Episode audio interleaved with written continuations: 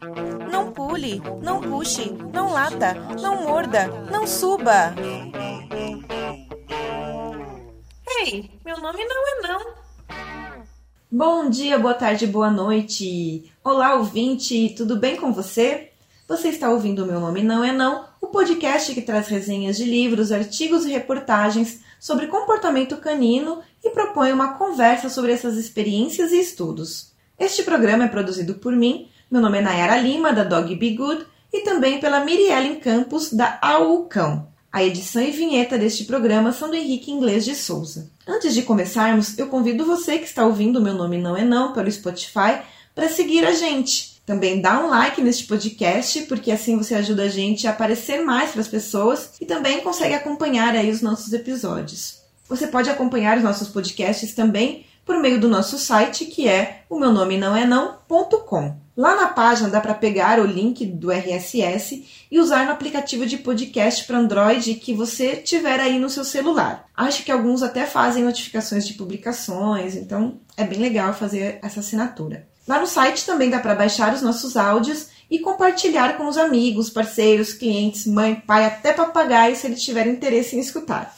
Para não perder nenhum aviso e também para interagir conosco, você pode nos acompanhar pelas redes sociais, curtindo a nossa página no Facebook, Meu Nome Não É Não, e seguindo o nosso perfil no Instagram, que é o arroba Meu Nome Não É Não. Para críticas, dúvidas e sugestões, você pode entrar em contato conosco em qualquer uma das redes sociais e site, ou então é possível mandar mensagem para o e-mail meu nome não é não, arroba gmail.com. Bom, hoje eu estou sozinha aqui porque é um Drops. Como a maioria das pessoas que nos seguem já sabem, os drops são os podcasts com um formato mais aberto.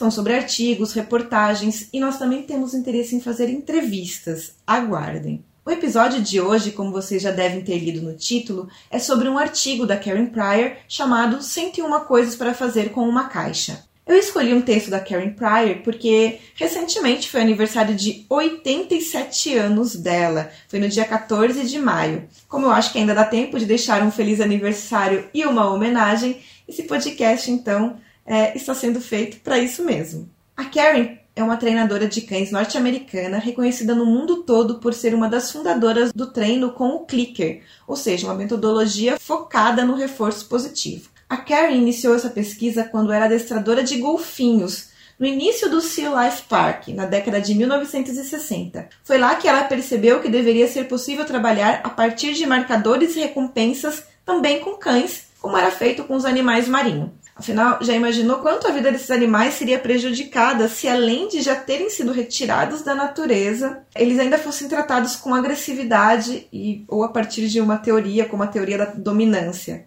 Claro que eu estou exagerando bastante, mas o que eu digo não deixa de ter um pouco de verdade. Em 1984, a Karen lançou um livro chamado Don't Shoot the Dog. Numa livre tradução seria Não atire no cachorro. Em espanhol e em português, a tradução ficou alguma coisa como Não o mate. Mas este livro é muito difícil de ser achado, gente. Então, se você souber da versão em português, nos avise, porque nós temos muito interesse. Bom, esse livro se tornou referência em adestramento e ajudou a difundir os métodos que hoje são focados no reforço positivo. A Karen foi uma super estudante do Skinner, que foi um pesquisador do comportamento, psicólogo experimental e propositor do behaviorismo radical. E ela também foi estudante de Conrad Lorenz, que é um zoólogo, etólogo, também referência na área. Quando eu digo estudante, gente, não é que sentou na, na, na carteira em frente a essas pessoas mas que estudou sobre essas pessoas, os trabalhos dessas pessoas. O artigo que eu escolhi não foi aleatório. Na verdade, eu primeiro escolhi o artigo e depois descobri que era da Karen Pryor e depois descobri que ela fazia aniversário. Daí eu tive a certeza de fazer esse drops. Eu ouvi sobre esse jogo, né, que é um, como se fosse um jogo, né, o 101 coisas para fazer com uma caixa, lá no Instagram da Carol, da turma do Focinho. Eu também já ouvi o Léo Gata, a Sara Favinha, os dois de Cão, e também o Dante Camacho falando um pouco desse jogo. É, quando é legal aplicar, quando não é. E no fim eu comento um pouquinho a respeito disso, do que eu já ouvi eles comentarem, tá? Eu encontrei esse artigo em inglês e ele pode ser achado lá no site da Karen Pryor, que é o clickertraining.com. O 101 Coisas para Fazer com uma Caixa é uma proposta da treinadora para trabalhar principalmente com cães que tiveram uma experiência não muito boa com treinos de adestramento, com histórico aí longo de correções durante o treino. Ela ressalta que é um dos jogos favoritos de treinadores de cães,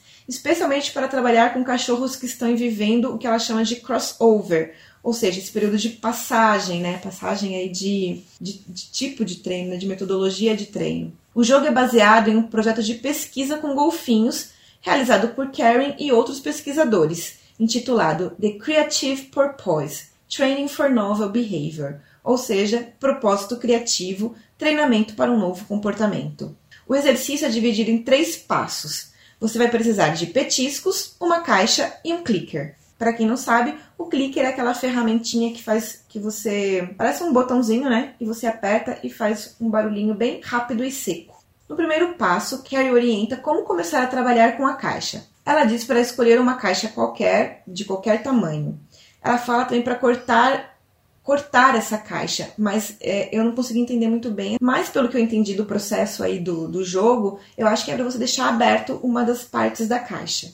Clique usando o clicker quando o cachorro olhar para essa caixa e recompense. Se o cachorro se aproximou da caixa ou passou por ela, mesmo que por acidente, clique também. Depois que você clicar, jogue a recompensa perto da caixa. Se o cão der passos em direção à caixa, ótimo, clique de novo. E mesmo se ele não estiver ainda comendo o petisco que você jogou, ou já ofereça outro petisco na sua mão. Ela fala que você pode preparar o treino assim. Clique se for na direção ou entrar na caixa. Alternadamente, jogue o petisco próximo à caixa e ofereça depois outro na sua mão para fazer o cachorro ir até você. Se ele ficar relutante em se aproximar da caixa, continue jogando, porque com o acúmulo de petisco que, que ele está vendo se acontecer ali na região da caixa, irá tornar jackpot, como se fosse um pote de recompensas. Quando ele se aproximar, irá ganhar tudo aquilo, ou seja, será muito bem recompensado pela coragem que ele teve. Se ele não tiver coragem em se aproximar, também não tem problema. É só pegar os petiscos e guardar para a próxima sessão. Karen pede para se lembrar de nunca deixar de recompensar depois que você clica e também sempre clicar por alguma razão, ou seja, uma ação do cachorro.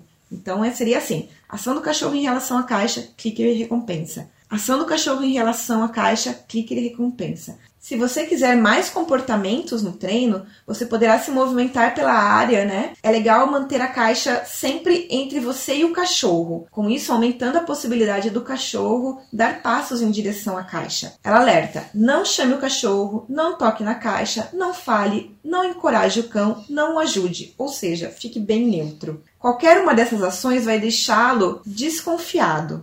Clique todo o movimento em direção à caixa, mesmo que ele siga para longe, e dê o petisco mesmo assim também. Se você fizer isso umas 5 vezes e o cachorro perder o interesse, tudo bem, você pode fazer esse jogo mais tarde. A cada pequena sessão, o jogo será mais fácil. Você estará, no final das contas, ensinando para o seu cão as novas regras de um jogo. Se você já treina o seu cachorro, pode ser que ele tente usar as regras que já aprendeu, como esperar um comando. Mas a primeira regra dos 101 coisas para fazer com uma caixa é: faça alguma coisa por si mesmo e eu vou clicar. Karen diz que o início desse jogo pode ser muito excitante, talvez pareça invisível para o espectador, assim como pode parecer invisível para você neste momento. No final da primeira sessão, com cliques para nada e jackpot consistindo em uma mão cheia de petiscos, deixe-o pensar. A próxima vez que ele vir a caixa, estará alerta para as novas possibilidades cliques, petiscos, jackpot. Essas são novas ideias e elas ainda estão chegando. Se o seu cachorro é desconfiado, talvez você permaneça nesse primeiro exercício algumas vezes até que ele entenda. Tudo o que acontece aqui é escutar o clique e ganhar petiscos. E essa caixa não é uma armadilha, é um sinal do clique e da hora do petisco. Passo 2.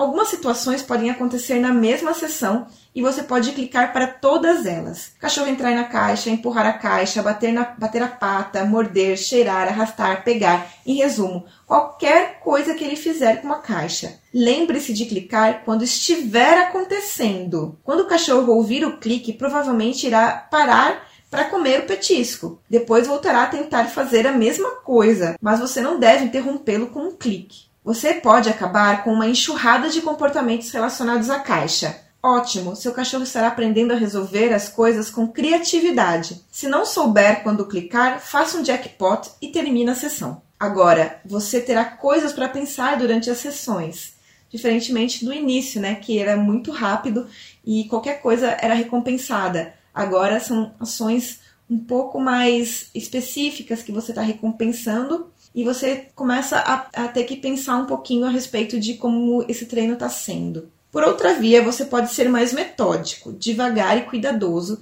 testando o cachorro. O cão repete com cuidado apenas o que foi clicado antes. Uma pata na caixa, por exemplo. Uma coisa que ela salienta também é que você precisa ser flexível sobre o clicker, ou irá terminar com comportamentos que precisam de suporte. Pata clicker, pata clicker, pata clicker. Não é essa forma de ganhar esse jogo. Objetivo, como ela já disse, né, é variar os comportamentos é tentar muitas coisas antes de você querer construir alguma coisa mesmo em cima desse exercício. Então, quando o cão começar a fazer o mesmo comportamento repetidas vezes, não clique. Você não deve clicar até que ele tenha tentado outra coisa. Ele pode voltar a fazer o mesmo comportamento às vezes, mas não ficar repetindo, repetindo, repetindo. A ideia é incentivá-lo, né, sempre a buscar algo novo. Depois que o cachorro entendeu a brincadeira, é hora de avançar e fazer o shaping, que vai exigir que você escolha um comportamento desejado e irá recompensar clicando durante toda a construção deste comportamento. A Karen dá três possibilidades como exemplo: entrar na caixa e permanecer nela, carregar a caixa e derrubar a caixa na próxima direção. Assim, nós entramos no passo 3, em que ela fala algumas possibilidades aí em relação ao shaping e ao sentir uma coisas para fazer com uma caixa. Para fazer o cachorro entrar na caixa e ficar, o comportamento inicial é fazer que ele coloque a pata na caixa. Quando acontecer, clique e dê o petisco. Agora as quatro patas na caixa e em seguida o cachorro na caixa. São algumas opções: sentar ou deitar na caixa, ficar na caixa antes de você dar o clicker e ficar na caixa antes de ser chamado. Depois que você chamá-lo, ele receber o clicker por vir. Agora, para carregar a caixa. O comportamento é o cachorro parar no limite da caixa, pegar a caixa com os dentes e erguer do chão. A Karen diz que esse exercício dá para usar de várias maneiras, carregando a caixa, carregando a cesta. Enfim, você consegue generalizar e fazer com que o cachorro faça outros comportamentos a partir desse. O cachorro deve aprender a generalizar, tornar aquela regra genérica. Ele deve pensar: segurar coisas com a minha boca é recompensador. Por fim, derrubar a caixa na própria direção. A Karen fala que não sabe muito bem para que serviria esse comportamento, mas ele não é difícil de fazer, então. E ela fala também que é um comportamento que surge frequentemente nesse jogo. Se o cachorro coloca a pata na beirada da caixa, já será o suficiente para virá-la. Karen conta que o seu border terrier, Skukun, descobriu na sala de estar uma lixeira que ele conseguia tombar, virar nele mesmo e ficava escondido debaixo dela. Depois ele andava fazendo a lixeira se mover misteriosamente, né? Na verdade, ela disse que é uma West Basket. Eu encontrei na tradução como lixeira, mas pode ser outra coisa é, parecida. É, não há dúvida que era uma coisa muito engraçada de ver durante o jantar, né? Como os terriers adoram ser o motivo de risadas, clicar e recompensar com petiscos não era necessário para manter este comportamento que ele descobriu. Então, o que foi necessário aprender foi esperar para ser convidado a fazer esse comportamento. E a Karen diz que normalmente ele era convidado quando eles tinham companhia, visitas em casa. E ela termina esse artigo contando essa história do seu cachorro. Agora, como eu falei antes, eu vou comentar um pouquinho a respeito do que eu já ouvi falar, que eu já ouvi adestradores comentando a respeito desse exercício, principalmente do shaping. O shaping, então, se não sei se ficou tão claro, mas é você conseguir um comportamento através do clicker e construindo passo a passo esse comportamento sem dar dica nenhuma para o cachorro. Ou seja, se você quer que ele dê a volta numa cadeira, por exemplo, você deve clicar quando ele olha para a cadeira, depois quando ele se aproxima um pouquinho, depois quando ele está muito mais perto da cadeira, depois quando ele deu a volta na cadeira, depois quando ele deu a volta na cadeira e chegou até você, realmente deu o contorno todo, né? Primeiro você clica em cada, né, cada aproximação, cada passo, e depois você vai clicar só realmente no fim e dar a recompensa. O que eu já ouvi esses profissionais falando, né, é que esse exercício pode gerar muita frustração para o cão se você não souber como fazer. Então é importante a gente entender a linguagem dos cães, né? Nós temos até os nossos primeiros episódios aqui do podcast é de um livro da Turi de Rugas, que trata da linguagem dos cães, inclusive a linguagem dos cães, os sinais de calma que fala um pouco sobre essa linguagem. É importante a gente perceber é, e ver no cão se esse exercício não está sendo frustrante, não está sendo ruim para ele, porque afinal de contas a ideia do 101 coisas para fazer com uma caixa é dar motivação, é fazer com que o cachorro ele consiga realizar as coisas por si mesmo, tenha coragem, né, e se divirta fazendo o exercício. Agora, se você percebe que ele está se frustrando com, com a atividade, não é legal continuar. Então, é, eu já ouvi eles dando esse alerta né, para as pessoas perceber é, se o que está acontecendo está sendo bom ou ruim.